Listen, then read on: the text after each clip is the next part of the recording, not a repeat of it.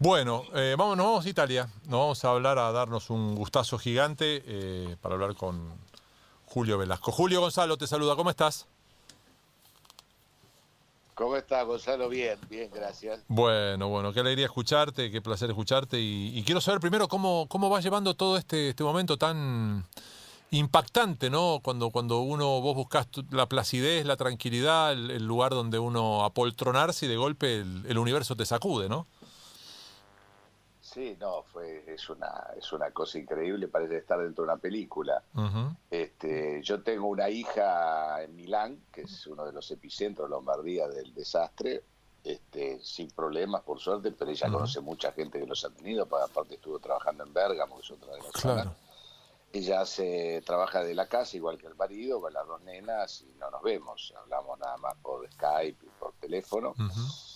Otra hija que está en Bolonia, igual, y yo estoy acá en mi casa, no me puedo quejar porque yo estoy en el campo, entonces hay Ujú. mucho verde, el campo de Italia, ¿no? que Claro. el campo de Argentina, estoy a 15 minutos de Bolonia, este, y trabajo mucho porque con el tipo de trabajo que estoy haciendo, con las selecciones este, juveniles, estamos haciendo un- una tarea de, de- de hacer entrenamiento online de preparación física con todos los chicos de las selecciones juveniles, que son muchos, y trabajo con los entrenadores y bueno, estoy me mantengo muy ocupado, porque estoy muy preocupado por la situación general y por lo que va a pasar después incluso. ¿no? Eh, Julio, que ha habido... sí. sí, No, no, disculpa, disculpa. sí, sí. No, creo que ha habido mucha negación al inicio y creo que sigue habiendo negación con lo que va a pasar después. O sea, es como que no, no puede ser que te sea tan así. En cambio, la situación es muy, muy grave. Eh, es, es- recién cuando, cuando decías esto de- del método para trabajar con, con los chicos juveniles, que fue lo que te sedujo a volver a trabajar, eh, tengo entendido, eh, a la vez, entre tanta tragedia, eh, se da una paradoja, ¿no? Que es cómo nos sigue demostrando la vida que nunca es tarde para aprender, para reformularse, para ser creativo. Que no es sino eso lo que has tenido que hacer en este tiempo para con tu equipo de trabajo poder desarrollar algo a distancia, ¿no? Sí, sobre todo que con los chicos hay que motivarlos por- porque la adolescencia es la edad donde uno no quiere estar con los padres, se ¿no? Los padres dicen esto que es esta casa que es un hotel, ¿no? y ahora se encuentran los chicos hace un mes, cinco semanas que están todo el día con los padres.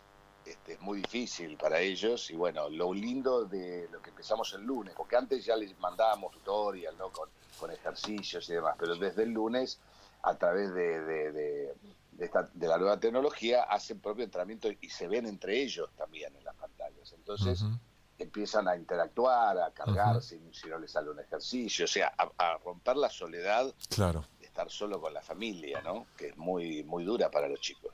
Eh, voy a cometer una pequeña infidencia y es que hace unos cuantos años, eh, 2015, fines del 2015, tuve el privilegio de participar de un encuentro que tuvo Julio con el staff de, de los Pumas, eh, que venían de ser cuartos en el Mundial de, Inglaterra.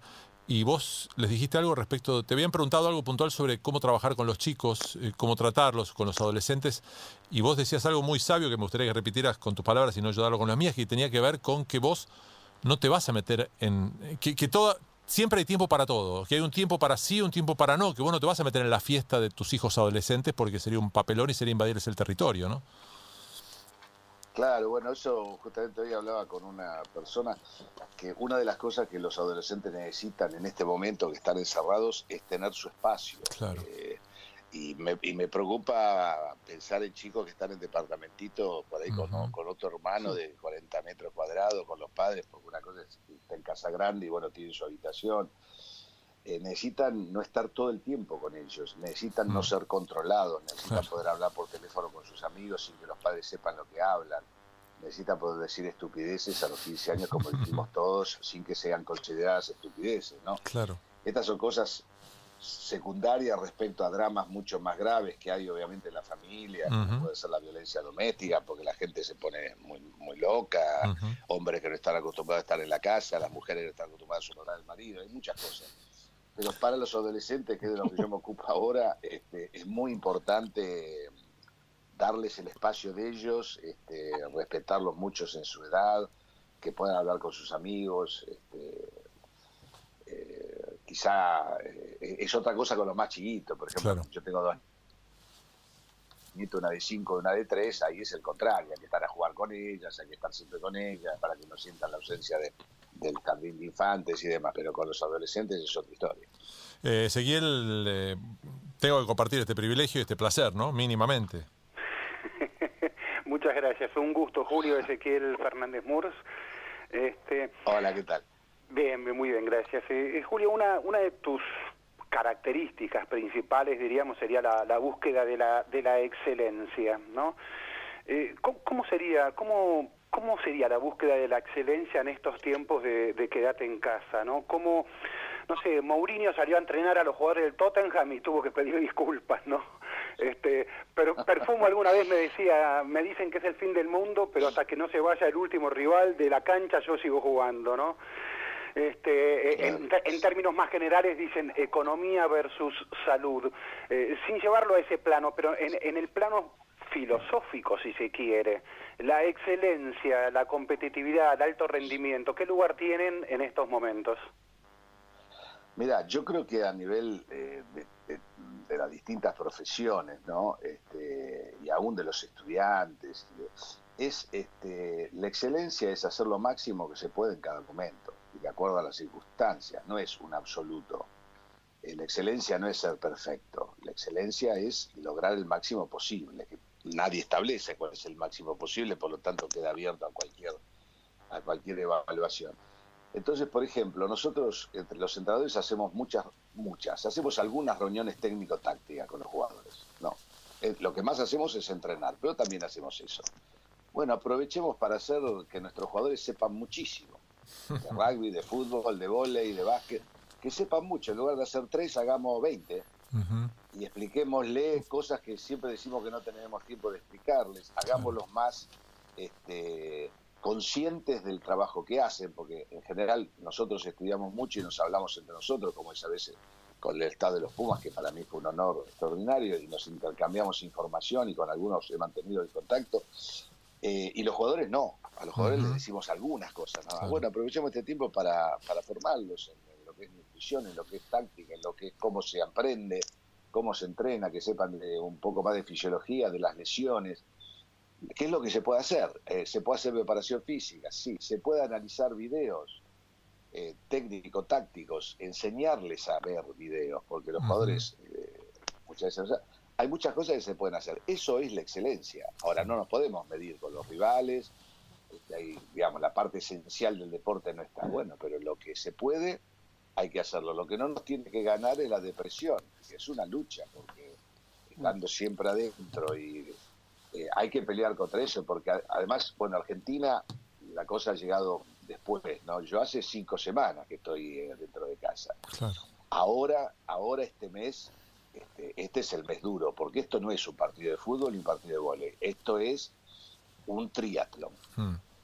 Eh, hay que aguantar, hay que aguantar. Ahora viene la parte difícil, porque además cuando la, mucha gente piensa, bueno, pero va a aflojar y vamos a poder salir. Pero es que no vamos a poder hacer todo lo que hacemos antes. Hasta que no haya una vacuna, hasta que no haya un tratamiento, vamos a poder hacer algunas cosas y hay que prepararla a la gente, porque no hay nada peor que es peor salir a correr sin saber cuánto tiempo, hasta dónde tengo que correr, que hacer el triatlo. O sea, tenemos que saber más pero bueno, ¿hasta cuándo? ¿Hasta cuándo no vamos a poder salir? Bueno, yo calculo que todo el mes de abril acá en Italia no vamos a poder salir, como mínimo. Y después cuando se empieza a salir, se va a empezar por las empresas, que la gente vaya a trabajar, porque si no la economía vamos a terminar como la crisis del 29. Y después van a... Y, bueno, y, cuándo le va a tocar al deporte para poder jugar con público? Y yo creo que va a ser mejor de la vacuna, la verdad. Que se pueda jugar sin público, eh, con todo controlado, sí, eso puede ser pero con público, y bueno, y hay que prepararse psicológicamente y estará el problema económico de los equipos y de las muy grave, gravísimo. Pero hay que saber lo que nos espera, porque si no nos van a seguir ganando, ganando, siempre, digamos, la ventaja la tiene el virus, ¿no? Porque nosotros vamos siempre atrás. Es mejor eh, prever algo peor y después ponernos contentos porque no era tan malo que el contrario, me parece. Dani. Eh, Julio, Daniel Arcucci, te saluda, un, placer. Em, mencionabas a, la Argentina recién, este, y, y, es cierto, ustedes van más adelante, siguiendo con ese paralelismo que haces, ustedes van por el kilómetro 30 tal vez del maratón y nosotros creo que recién estamos por el 10. Eh, ¿Pensás que lo que se está haciendo, lo que ves de allá, lo que imagino que te estarás informando, es el camino correcto? Mira, eh, acá en Europa, eh, primero fue China, bueno, después Italia, eh, empezó tibio también porque un poco para preparar a la gente, un poco porque había distintas opiniones sobre la gravedad de la situación, hasta que al final tuvieron que cerrar todo porque si no la pandemia seguía, seguía porque había gente que salía y bueno, eh, en otros países pensaban que no iba a ser tan así, como Francia, como Alemania, como Holanda, y al final que hacer todo lo mismo, incluyendo en Inglaterra, que realmente ahora en terapia intensiva. No sé si hoy todavía está, pero estuvo. Sí, sí, está, está todavía. Sí. Eh, no hay otra manera, no hay otra manera que parar el contagio que cerrar todo, con todas las contraindicaciones que tengan. No hay otra manera.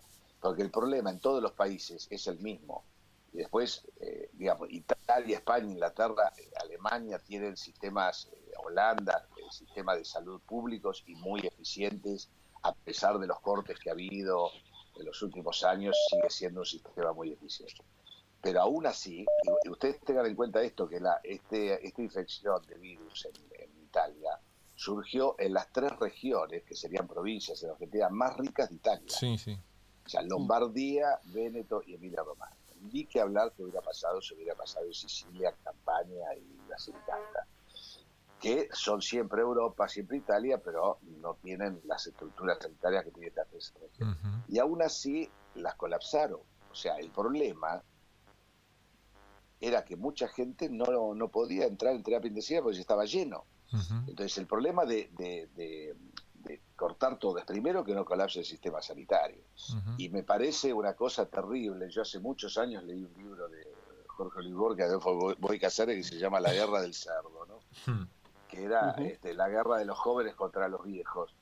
Me parece una cosa terrible que se diga, bueno, los que se mueren son los viejos que tienen hmm. enfermedades. ¿Y qué viejo no tiene enfermedades? todos, los viejos tienen enfermedades pregresas, este, sobre todo los de 80 años para arriba. Y a mí me parece una cosa terrible. Este, yo no tengo abuelos, este, pero yo lo, dije en una campaña que hubo, que hice un video. Este, nosotros tenemos que protegerlo a los abuelos. O sea, es una cosa terrible decir, bueno, son ellos, diciendo, bueno, para nosotros no va a pasar nada. Amén de que está pasando también con gente más joven. Pero aunque no fuera, no fuera, esa memoria histórica, este, nosotros la tenemos que preservar a muerte. Ahora, está claro que también hay que ir programando la fase 2 es cuando se, se vuelva a trabajar, porque si no, la gente va a hacer cola para tomar un plato de sopa con el 29, ¿no? O sea, está claro eso también. Guido. Un abrazo grande, Julio. Eh, Guido Berkovich lo molesta. ¿Qué tal? Eh, le, quería consultar lo siguiente, ya este, casi metiéndonos un poco en el deporte y un poco en, el contexto de la Argentina. Eh, yo tengo entendido que usted volvió a la Argentina a trabajar eh, en 2014 después de haberse ido en el año 83, eh, es decir, una enorme cantidad de, años sin pasar por la Argentina, con mucho éxito en el exterior. Se mete en lo que es el lodazal del deporte argentino, con los problemas habituales, con, bueno, la, este, por ahí la imposibilidad de poder realizar todo lo que un equipo de, de altísima competencia, que es una selección argentina de voleibol, tiene que tener y ahora después vuelve a irse. Si usted tiene una perspectiva, se metió, se sumergió en el deporte argentino durante cinco años y ahora volvió a irse. ¿Y qué sensación tenía antes de volver y qué sensación tiene ahora que se fue? Yo las, las eh, digamos, yo volví a Argentina todos los años, entonces Italia todos los años iba. Este, y tengo muchos amigos y eh, yo siempre he tenido la idea de que el deporte en Argentina es una de las eh, excelencias que el país debería mirar. Y creo que no es casual que sea así, porque yo creo que uno de los motivos porque el deporte lo es a pesar de muchas limitaciones, el cenar no era el máximo de los centros de entrenamiento, pero bueno, se hace a pulmón, como se dice muchas veces, o es lo que hay, como dicen los españoles, pero lo que sí tiene el deporte argentino es que se compara y se confronta con el exterior. O sea, los Pumas hablan constantemente de Nueva Zelanda, Australia, Francia, etc. Y así todos los deportes. Eso hace que el punto de comparación sea el nivel más alto en el mundo. Yo creo que si eso se hiciera igual en el que construye una cajonera o una ventana, para poner dos ejemplos de amigos míos que me comentaban sus problemas, este, eh, todo andaría mejor, digamos. No todo, pero muchas cosas andarían mejor. Porque a veces la autorreferencia este, nos impide la excelencia, ¿no? Eh, la Argentina tiene muchos problemas, digamos, a nivel que no tienen otros países, como puede ser la misma Italia, Alemania, etcétera. Pero tiene otras cosas que son extraordinarias. Los clubes, por ejemplo. Los clubes es un fenómeno absolutamente extraordinario. La motivación de los jóvenes argentinos es absolutamente extraordinaria. Eh, la apertura mental de los entrenadores argentinos. Eh, en Argentina están en todos los deportes, los que yo conozco, están siempre pendientes de la novedad, de lo que pasa en el mundo, de tengo este artículo, escuchemos a fulano, eh, esa cosa eh, que no es solamente de los entrenadores, ¿no? Esa vitalidad de país joven que tiene a veces los, los defectos del adolescente, pero también las virtudes, ¿no? O sea, esa vitalidad, esas ganas de crecer, de aprender. Eh, yo vi eso en los años que estuve en Argentina y, creo de seguirlo viendo. Pues después hay problemas que sí, yo no me fui de Argentina por los problemas que había, absolutamente, yo me, volví a Italia porque están mis hijas, porque tenía algunos problemas de salud en mi familia que tenía que quería estar cerca, no, no, no tuvo nada que ver con problemas que yo haya vivido y, la verdad que extraño mucho después de haber estado cinco años de nuevo. Este, pero creo que eso es un valor extraordinario. Si después se puede a eso darle mejor organización, mejores recursos, pero bueno, la Argentina es un país que tiene que dar mejores recursos a tantos planes, no a tanta gente, a tanta gente que está mal. Así que también no podemos cada uno ver nada más que su lugar y pretender y tengo que decir que los años que yo entrené en Argentina, las condiciones de trabajo eran buenas, no eran como los países más ricos del mundo, pero nosotros jugábamos la, la World League, después la UNL, este, teníamos competición internacional, vivían alrededor del CENAR, teníamos el o sea, nos, han dado lo mejor que la Argentina podía otorgar en ese momento y yo siempre me he sentido muy satisfecho. Eh, Julio, yo quiero, quiero ampliar el concepto, eh, entendiendo claramente y coincidiendo en que acá hay otras prioridades. Eh, yo siento, y esto lo hemos hablado muchas veces al aire aquí en este mismo espacio, que, una de las cosas que nos falta para potenciar el deporte es asumirlo como una herramienta de nuestra cultura.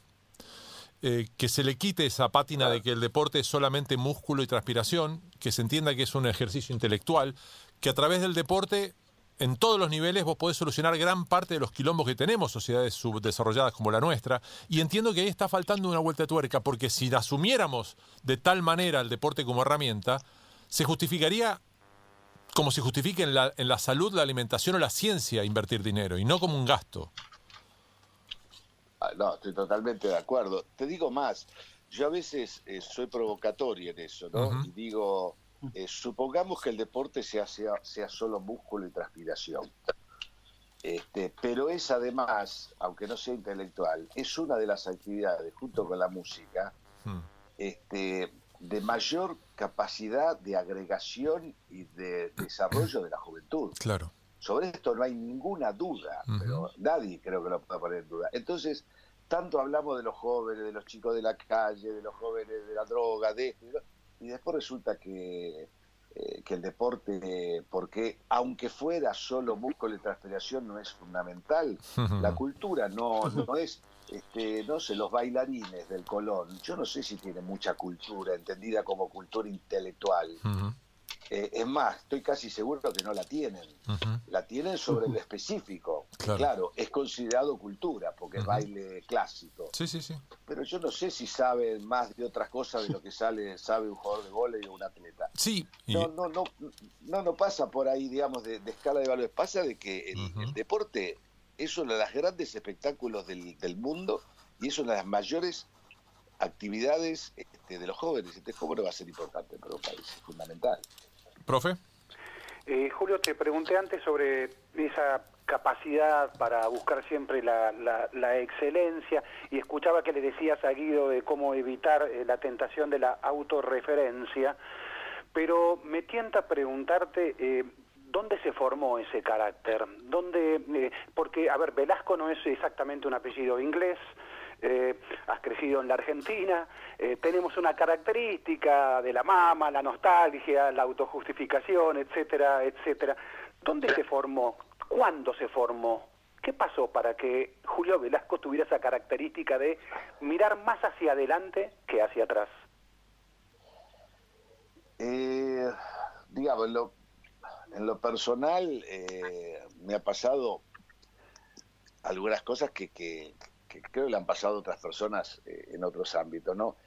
Yo era, mi mamá era viuda, tres varones, profesora, inglés, ella sí era inglés, Blake, o sea, no era ella inglesa, pero digamos, mi, mi bisnón era Blake, esquiafino mi mamá, o sea, o sea, mi papá era, mi papá era un estudiante peruano que fue a estudiar a La Plata.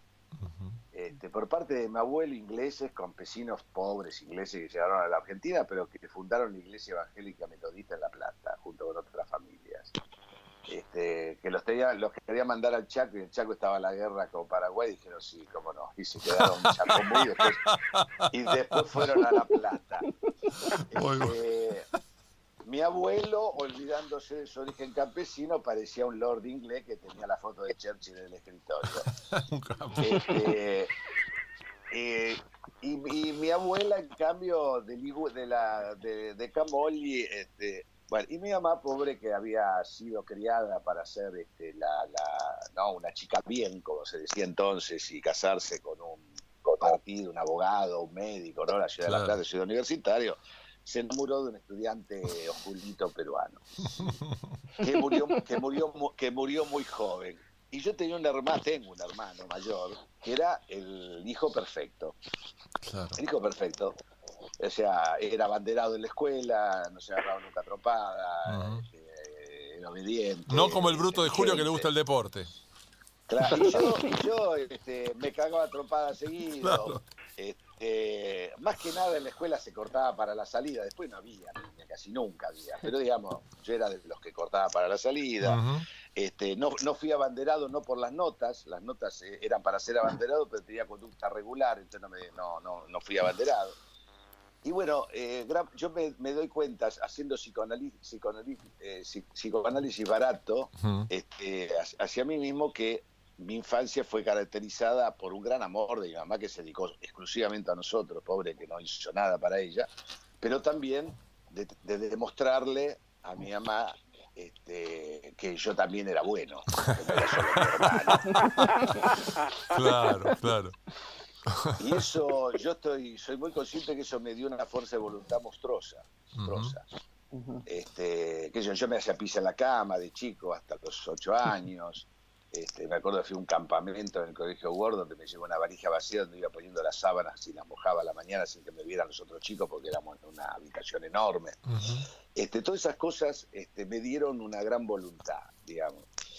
Que después, bueno, se desarrollaron con, también enseñanza de mi madre, ¿no? De, eh, de lo que es el esfuerzo, de lo que es estudiar, viéndola mi mamá además. Yo creo que de eso tengo tantos amigos le pasó lo mismo, ¿no? Viendo una mamá que no, no gastaba un peso de más, que, en mi casa siempre hubo carne dos, tres veces a la semana y hacía una dieta para los hijos, ¿eh? pero si se agarraba una manzana era una, no dos, porque una, eh, porque había que ahorrar. Eh, bueno, eso a uno lo forja también, si uno lo, lo valora, ¿no? Porque también puede ser que uno lo rechace y, y eso me forjó mucho, me forjó mucho, como me forjó después la, vida la vida del país, ¿no? Este, los, años, los, años, 70, las primeras dictaduras más blandas, donde quería darle a Argentina todo lo que podía, ese era mi objetivo, y hice, lo, hice todo lo que pude, digamos, hice todo lo que pude.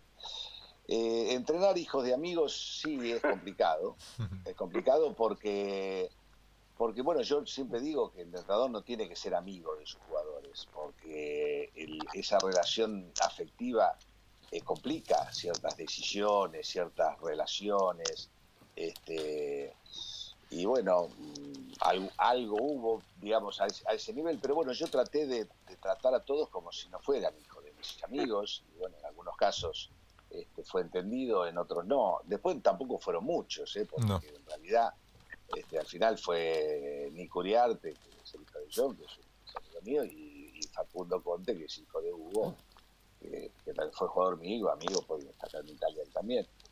Este, pero eso fue una cuestión, digamos, muy, muy secundaria.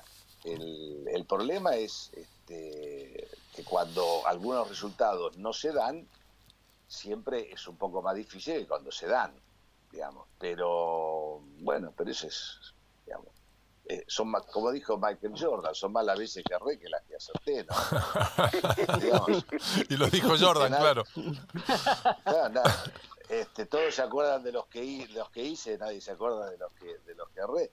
Este, en el deporte pasa lo mismo. A mí me, como yo he ganado bastante, me preguntan muchas veces por las veces que no gané y es lógico que sea así, ¿no? Este, y yo siempre digo lo mismo, si yo no fuera un agradecido a la suerte, a la vida, a todo, por las cosas que gané, sería, sería crear un pool de psicólogos, uno no bastaría. Porque porque bueno, eh, en el deporte no se puede ganar siempre, nadie gana siempre. Este, lo que sí uno tiene que estar tranquilo es de haber dado todo lo que podía, todo lo que tenía, y cada jugador tiene que pensar si dio todo lo que pudo o no.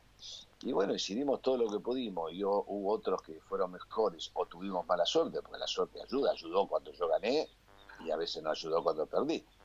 Este, es parte de la vida, ¿no? Este, así que yo la pasé bien, muy bien, y la verdad que estoy muy bien en Italia también, siempre lo he dicho, porque no me gusta, cuando estoy en Argentina, decir que no, no, no, no me gusta hacer, yo estoy muy bien en los dos países, y la verdad que extraño mucho, porque me había acostumbrado bien. Este, extraño ciertos lugares, extraño nuestro humor, aunque me llegan muchas cosas de Argentina, extraño ver a mis amigos, extraño, este, pero bueno, mi vida, mi vida es eso, es dividida en dos países, donde acá tengo mis hijas, mis nietos, hace años que estoy, y allá tengo mis amigos de toda la vida, pues los amigos que ya hacen una edad no se vuelven a hacer. Eso es así y no hay vuelta que darle.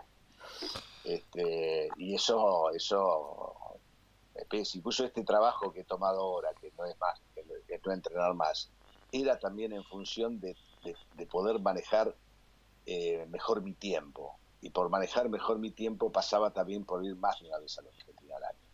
Después apareció el, virus y, cambió todo. Pero este, en noviembre, en noviembre tenía planificado un viaje porque en el 70 yo me recibí en el Colegio Nacional, en el 80 me recibí en el INEF.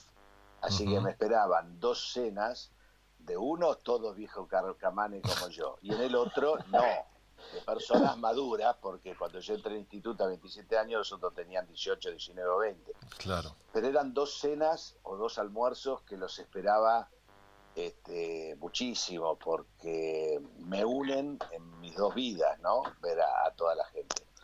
Lamentablemente lo vamos a tener que cambiar, porque para noviembre no las cosas no van a estar claras, pero bueno, lo haremos en otro momento, pero pero siempre siempre tengo ganas de pasar por la Argentina. Dani, tu última.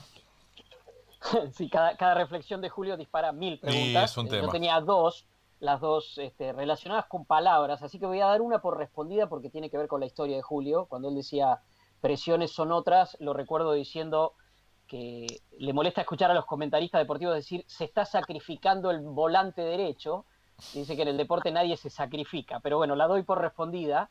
Y, voy a jugar con otras palabras, Julio, y, tiene que ver con algo que te decía Gonzalo antes, que le gusta paura en italiano, porque tiene como un peso mayor. Hay una palabra del italiano que a mí me encanta, que es diventare, que quiere decir convertirse en o transformarse en. Y lo que te quería preguntar, Julio, es si el mundo diventará un altro después de esto, si será otro, y en ese caso se dice que se puede salir mejor, más generoso, más sociable, o se puede salir más miedoso y más individualista. ¿Vos qué te parece? Mira, eh, yo creo esto. Eh, no sé si en Argentina se hicieron carteles parecidos. Acá se hicieron carteles con el arco iris eh, diciendo tutto andrá bene, ¿no? Todo va a salir bien.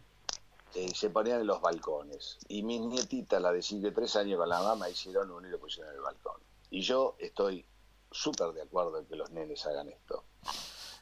Eh, para los grandes, por grandes digo de adolescente para arriba, les diría esto, eh, tutto andrá bene o no. Depende de nosotros. A los chicos, digámosle, tutto andrá bene, todo va a andar bien. Eh, nosotros nos tenemos que decir, lo tenemos que hacer bien nosotros. Porque eh, algunos van a salir mejores porque van a valorar más lo que tenían. Pero yo pronostico, lamentablemente, yo soy siempre muy positivo, pero trato de ser objetivo. Yo creo que los lobos están bajando de la montaña con la baba a la boca y los perros se van a empezar a pelear por un hueso. Ahí ya no hablas del bicho, hablas del ser humano, ¿no? No, no, hablo del ser humano, hablo Por eso. de los, ciudadanos. A eso me refiero. Eh, creo que eh, va a ser así eh, en muchos lados. Y va a ser así también que muchos no van a ser así. Muchos van a ser iguales que antes o mejores. Y bueno, y la, yo creo que la, la pelea entre el bien y el mal no es una cosa anacronística. Se lo puede ver como, como Caín y Abel, se lo puede ver como este, desde el punto de vista religioso cristiano, se lo puede ver desde el punto de vista laico como lo veo yo. Pero yo creo que no, existe el bien absoluto el mal absoluto, nadie es bueno o es malo. Pero sí hay cosas buenas y cosas malas, y creo que hay que pelear por no perder las cosas buenas, por no perder eh, el tratar de ser bueno. Nadie lo es totalmente y yo no soy ningún santo, pero eh, tratar de ser bueno, porque creo que los tiempos que vienen este, no hay que olvidarse que Cambalache este, fue compuesto en la crisis del 29, en la crisis del 30, ¿no? Eh, yo creo que va a haber mucho de eso. Eh, eh, gente que se va a aprovechar, gente que, va a hacer la suya y lo demás que se jodan. Empresarios que van a tratar de mantener a sus empleados y a sus obreros y otros que van a aprovechar para para limpiar todo lo que pueda. Va a haber de todo. Entonces, en ese de todo, la pregunta que cada uno se tiene que hacer es, ¿qué rol voy a cumplir yo? ¿Qué voy a hacer yo para que todo salga bien? ¿Qué, ¿Cuál va a ser mi posición? Este, voy a entrar con los tapones de punta porque tanto todos pegan, entonces yo también entro con los tapones de punta en la rodilla, o voy a decir, no, yo con los tapones, no me voy a dejar pegar, pero tampoco le voy a entrar con los tapones de punta. O sea, eh, estos dilemas este, de siempre van a ser mucho más fuertes. Porque cuando hay riqueza y cuando se está bien, este, es lo que pasa a veces cuando se habla de la gente pobre, ¿no? Este, que se lo juzga, eh, mirá lo que hacen, pero uno estuvo en esa posición, ¿está seguro que en esa situación haría mejor? Eh, yo no estoy seguro que yo haría mejor de lo que veo muchas veces en, condiciones sociales donde uno nace en la miseria, nace, se cría. Entonces, lo que va a pasar va a ser muy duro, no va a ser un poquito menos, un poquito diferente. O sea, el 11 de septiembre cambió algunas cosas del mundo. Sobre todo si uno en un aeropuerto se da cuenta que ciertas cosas cambiaron para siempre, pero en hmm. otras no. O sea, uno va a Buenos Aires y sigue charlando hasta las 3 de la mañana eh, ¿no? en, una, este, en un restaurante. O sea, esto cambió todo. Esto sí que cambió todo. Y lo va a cambiar por muchas veces más. Entonces, este, domemos a la bestia que tenemos adentro, digamos, este es mi mensaje, ¿no? Luchemos, luchemos. Y a algún lado no va a salir, porque yo lo dije, de chico me agarraba trompada y, he tratado siempre de dominarla a la bestia, ¿no? Pero a veces me sale, no es que, pero uno trata o, o dice, bueno, ¿qué querés? Está el virus, hay miseria, entonces somos cada uno se salve quien pueda. Esto es lo que creo que hay que preguntarse. Guido, última. La última eh, mía, Julio, usted debe tener un montón de gente que admira de la Argentina, eh, pero le quiero le quiero consultar este, un puñado que nos diga de, de quiénes admira, ya sea del deporte o, fuera del deporte, que admira de aquí de la Argentina. Oh, esta es una pregunta dificilísima porque porque la, la, posibilidad de error es enorme. digamos que admira, yo, no soy mucho de admirar, tengo que ser sincero. este, y en efecto no, no me encuentro muy cómodo cuando me admiran tampoco, porque la admiración es algo que separa, ¿no? Este, eh, bueno, eres así, es, pero hay, hay cosas que yo reivindico, digamos, este, reivindico, por ejemplo, ¿no? Una cosa banal, Maradona que ahora está tan golpeado, pero no por cómo jugaba. Eh, yo reivindico que un jugador como ese, que ningún compañero nunca habló mal, y yo lo reivindico mucho. Más allá de la zurda, más allá de todo. Eh, que uno que siempre se jugó por nosotros y puso la cara y, se equivocó en la vida y él es el primero en decirlo, pero yo lo reivindico. Este, como yo reivindico a, Jorge Tabuada, que fue mi primer entrenador y un poco mi padre sustituto, y yo lo reivindico porque me enseñó muchas cosas de la vida, no solamente me enseñó a jugar al vóley. Como, como qué sé yo, personajes como Marilena Walsh, Claro. Eh, ¿no? Que, han marcado generaciones, una integridad y bueno, ahora estoy escuchando mucho además este, Laria Blasque, Vanessa Volta, con Spotify me estoy matando la nostalgia. este, y, y, admiro personajes de nuestra historia, pero muchas veces me, me, encuentro a admirar a los, a los este, anónimos, a los ah. anónimos este, a la gente que, no es famosa y nosotros en, el, ahí en el, en el Senat teníamos a, Cantero que era nuestro utilero y que hacía de todo, hasta el asado hacía. Este, y yo siempre he tratado de reconocerle a esas personas su valor, porque, porque en realidad nosotros, que somos famosos, eh, simplemente hacemos bien una cosa.